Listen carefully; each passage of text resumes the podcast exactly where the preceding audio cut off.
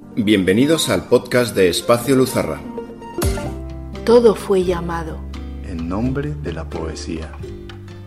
Bienvenidos a la mirada poética.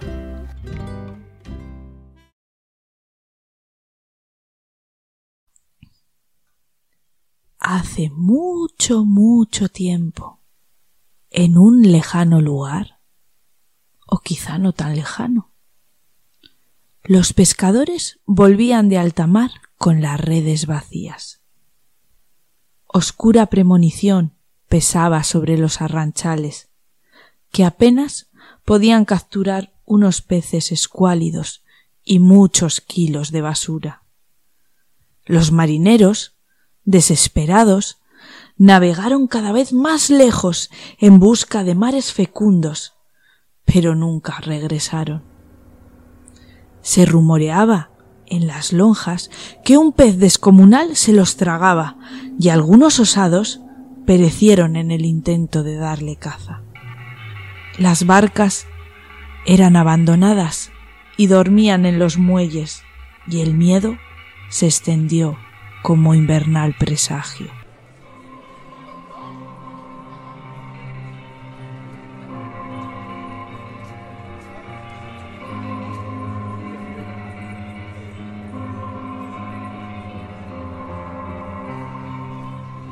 Sin embargo, en una pequeña aldea había un joven capaz de pescar. Aunque las grandes industrias le ofrecieron mucho dinero, el joven nunca lo aceptó. Se limitaba a pescar lo justo, lo justo para alimentar a las familias más pobres de la aldea, y a cambio estos le daban leche, huevos y algunos productos de la huerta. Una mañana, justo al rayar el alba, estando a punto de echarse a la mar, encontró a un anciano. El anciano se hallaba arreglando las redes de su embarcación.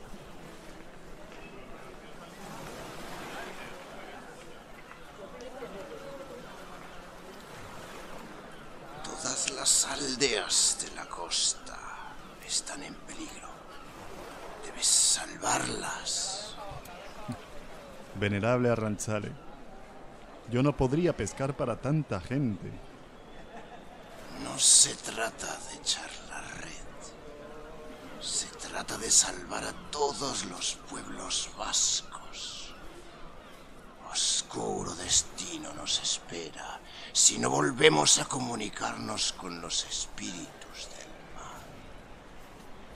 La industria ha ultrajado los santuarios marinos. Su único dios es el dinero. Y ni siquiera respetan los días sagrados. ¿Y qué puedo hacer yo para arreglarlo? Lo siento, anciano. Una sola persona no puede cambiar el mundo.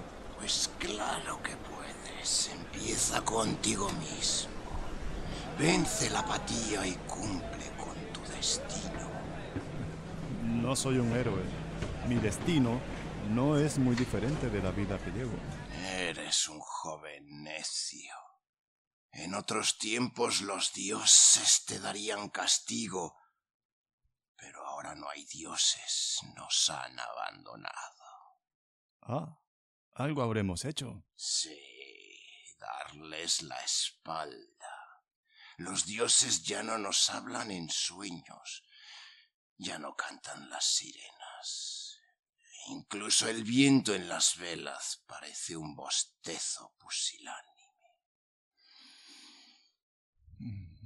¿Y qué debo hacer? Lo que te he enseñado. Debes hacerte a la mar. Has de navegar nueve días y nueve noches y darás con el sexto continente. Allí vas a encontrar a los viejos marineros y arranchales perdidos.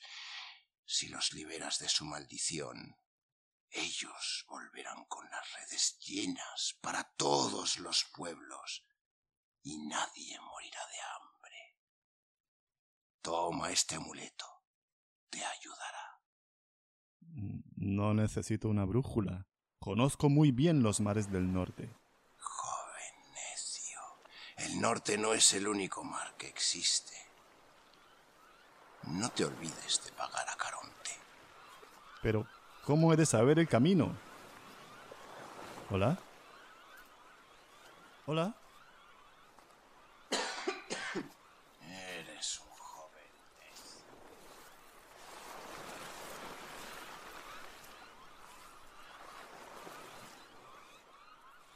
Pero el anciano ya no estaba, y el joven, aceptando su destino, esperó a la siguiente luna llena. Y así, en medio de la noche, fue navegando sin descanso, hasta que el sueño lo venció. Entonces despertó, exaltado por los acontecimientos. Vaya. Todo ha sido un sueño. O tal vez no. ¿Quién anda ahí? Lo que realmente importa es, ¿para qué estoy aquí? ¿Qué quieres de mí? Yo diría que eres tú quien me requiere. Me han designado como tu guía. No, no, no, no. Ya he empezado mi travesía. No necesito que me guíen. ¿Tú crees? Mira alrededor. No puede ser. Imposible. Sí, todavía estamos en el muelle. No te has movido del sitio. Pero yo estuve navegando casi toda la noche. Mis ojos vieron cómo las luces del puerto eran tragadas por la oscuridad. Hay algo en tierra que te retiene, marinero. Tu mente sigue anclada en la costa. Tierra firme son lazos que unen. Viento en popa son sentimientos que impulsan. Ahora, sígueme. ¿Y cómo he de hacerlo si no te estás quieta? Solo sigue mi voz. La lamia condujo al muchacho hasta que su imagen se perdió en el llano horizonte y más allá de donde alcanzaba la vista. En aguas tan remotas y llenas de vida que parecía que ningún pescador las habrían cruzado nunca. Hasta aquí puedo acompañarte. ¿Por qué? No me dejes aquí. No sabría por dónde ir. Aquí termina el mar conocido. Ahora debes cruzar el Ecuador celeste. ¿Pero qué debo hacer? ¿Cómo he de encontrar el sexto continente? La salida es hacia adentro. ¿Qué? ¿Hola? ¿Hola?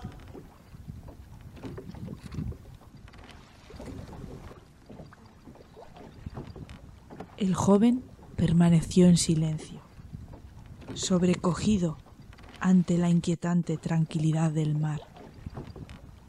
Suavemente emergió de las profundidades un tentáculo extendido que rodeaba la embarcación del joven.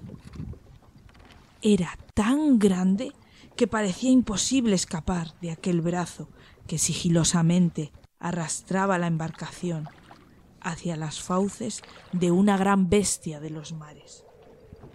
El joven intentó inútilmente remar a contracorriente, pero aquel tentáculo era como un chinchorro. Su embarcación fue arrastrada por un fuerte viento, fuera de las fauces de aquella horrible bestia.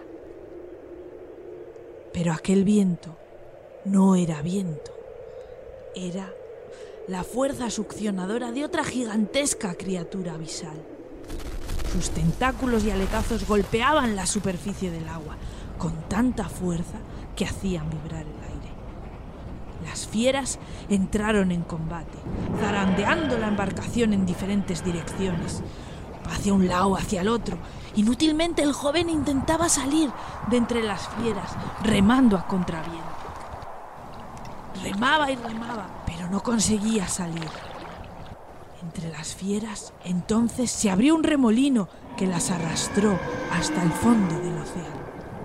El joven luchó cuanto pudo contra las corrientes del remolino, pero acabó siendo arrastrado hasta el fondo del mar, tal y como había ocurrido con las dos bestias. Su cuerpo giró y giró en una espiral, y de repente fue arrastrado suavemente hasta el fondo como una hoja al viento. El joven despertó sobre la arena. Sobre su cabeza el cielo se había convertido en una gran extensión de agua que rompía en mil pedazos los rayos del sol que la penetraban. ¿Qué es esto? El aire es líquido. Mi cuerpo apenas pesa. ¿Será esto un sueño? O tal vez no. ¿Quién eres? Por favor, muéstrate ante mí. Aquí me tienes. Eres... Eres una sirena. Ah, sirena, lamia, ondina, océane, nereida. Nos llaman de muchas maneras. Estoy muerto. Mm, no exactamente, pero tampoco estás vivo. ¿Y dónde estamos? En el lecho marino. ¿Y por qué puedo respirar bajo el agua? En mi mundo no necesitarás del aire. Ah, ¿Y qué eran esas bestias que me han atacado? Uno era Leviatán y el otro un kraken. ¿Y tú los has despertado? No, yo, yo no he hecho nada. Llevabas un barco sin nombre. Ningún dios te protege. Por eso los guardianes, Nuberus, han despertado a las bestias. ¿Por qué me ayudas? No soy yo. Me envía el dios Tritón. Conoce tu propósito y quiere ayudarte. Tritón, Tritón. ¿Y qué hay de Poseidón? Los grandes dioses ya no interfieren. Por eso debes cumplir con tu misión. Eh, no, no, por favor. Yo quiero quedarme, quiero quedarme aquí, contigo. Ah, humanos. ¿Por qué sois tan enamoradizos? Si conocieras mi auténtica forma, te espantarías. Ahora debes continuar tu travesía. Pero antes debes hacer una ofrenda. ¿Una ofrenda? Hace mucho que los marineros dejaron de hacerlas. Por eso los dioses os han abandonado. Y te aseguro que la furia de los dioses es preferible a su olvido. Debes esculpir en madera la figura de Isis y ponerla en el mascarón de proa. Eso espantará a los malos espíritus. Después debes buscar a Morgana. A Morgana, pero si nunca la he visto, ¿cómo he de reconocerla? Le llamarás con esta concha. Solo ella puede escuchar su sonido. Sé cauto. Ella puede ser tan amorosa como terrible. Eso dependerá de lo que tengas en tu corazón. Ahora debes poner un nombre a tu barco. Santa Bárbara. Sí, Santa Bárbara se llamará. Ella me protegerá de las tormentas. Mucha suerte y buena mar. El joven despertó dentro de su barca, en mitad del infinito mar. Inmediatamente empezó a tallar la figura de Isis. Cuando la hubo terminado, la puso en la proa y se dejó arrastrar por el viento. Cuando el sol se puso en el ocaso, el joven sopló la concha tres veces.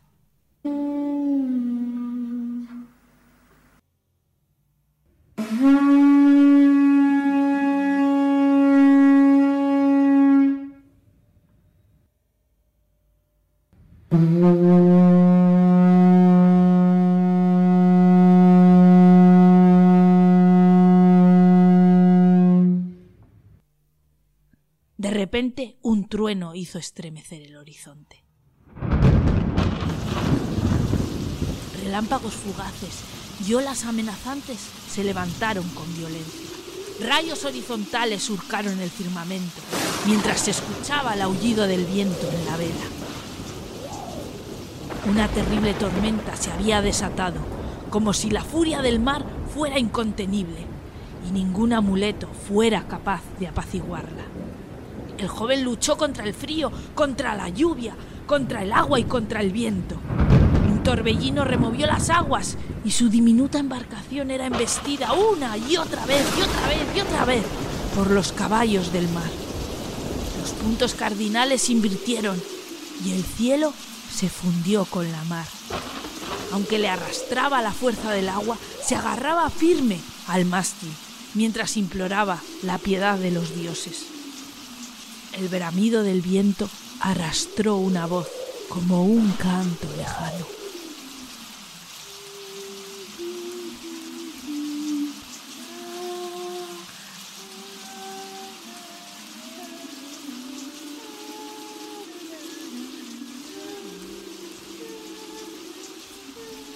y la mar se fue calmando lentamente. El joven seguía aferrado al mástil, haciendo esfuerzos por agudizar la vista y encontrar a Morgana. Grande fue su sorpresa cuando sus ojos pudieron ver que la mar se había convertido en un gran vertedero flotante. Toneladas de basura impedían el movimiento de la embarcación. La figura de Morgana emergió entonces entre la niebla como un espíritu insomne, vestido de plástico y algas.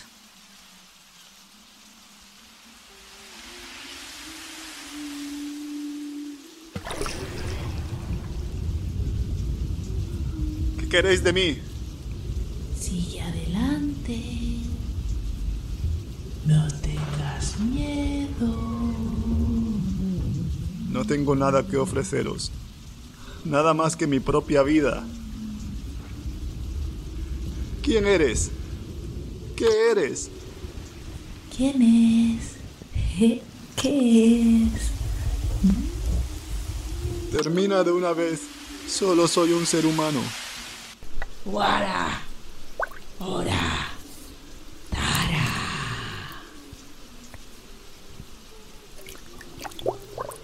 Muchos me temen, pero tú me buscas. Aquí me tienes. Libera tu furia. Acaba conmigo. El cielo llora. El mar está enfermo. Todo ha muerto. Y sin embargo, tú estás aquí.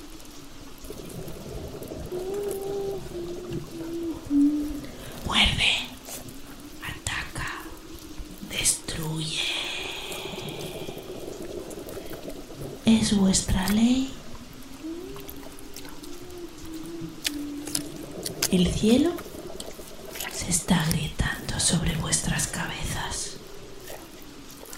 El cielo caerá en pedazos y los dioses han de morir.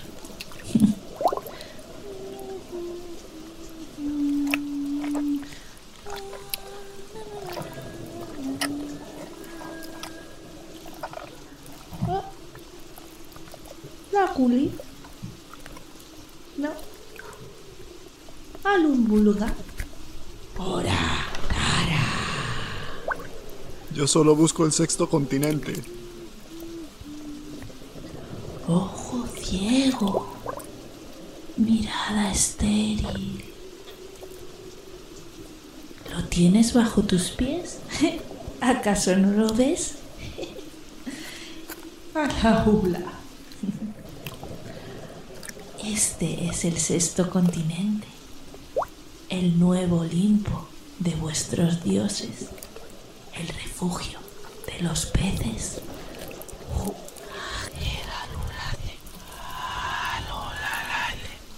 ¿Qué? Mis ojos solo ven basura. Es lo único que nos queda. Y a vosotros, la muerte. Los dioses nos han abandonado. La gente tiene miedo. Vosotros sois los que habéis abandonado a los dioses. Vuestro destino está escrito. ¿A qué has venido?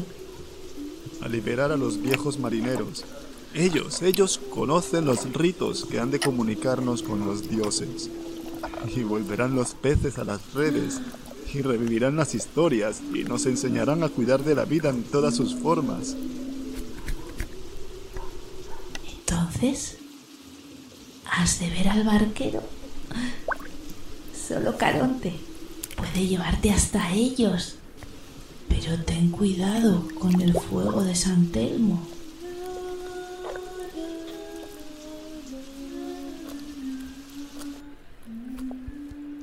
Morgana se desvaneció como el humo y el joven navegó como pudo, abriéndose paso a través de la basura.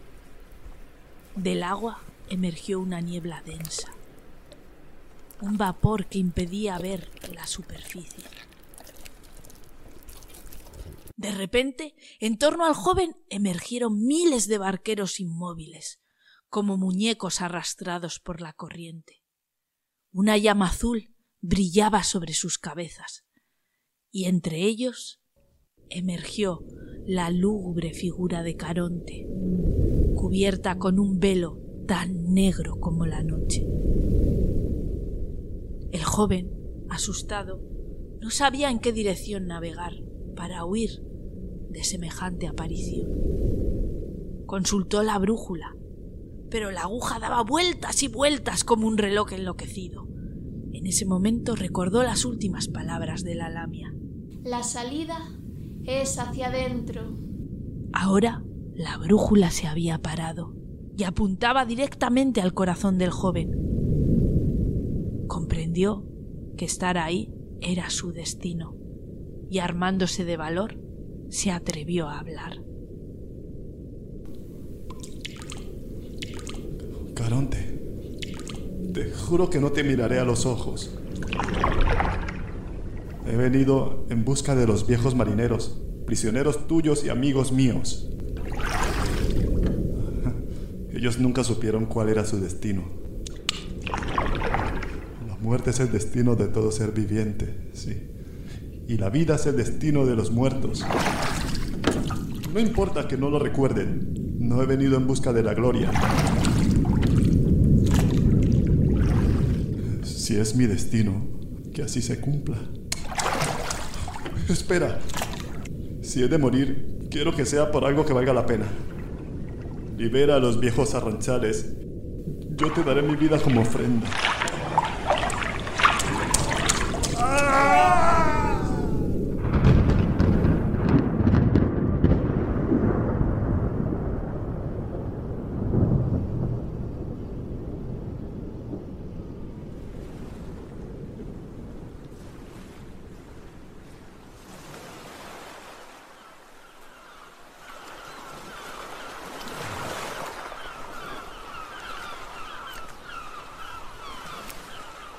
Cuando el joven despertó, pudo ver por fin la costa de nuevo.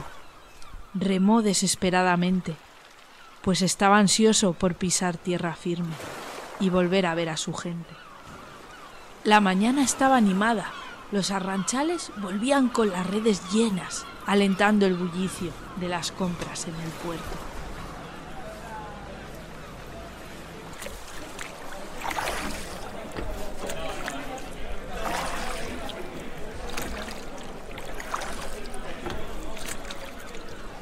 ¡Eh! Buena pesca habéis tenido esta mañana. Por el amor de Dios, ¿dónde te habías metido? Llevamos nueve días buscándote. Pensábamos que te habían llevado los espíritus del mar. Eh, estaba... Estaba... Corre a casa, muchacho. Tu familia está esperando tu regreso.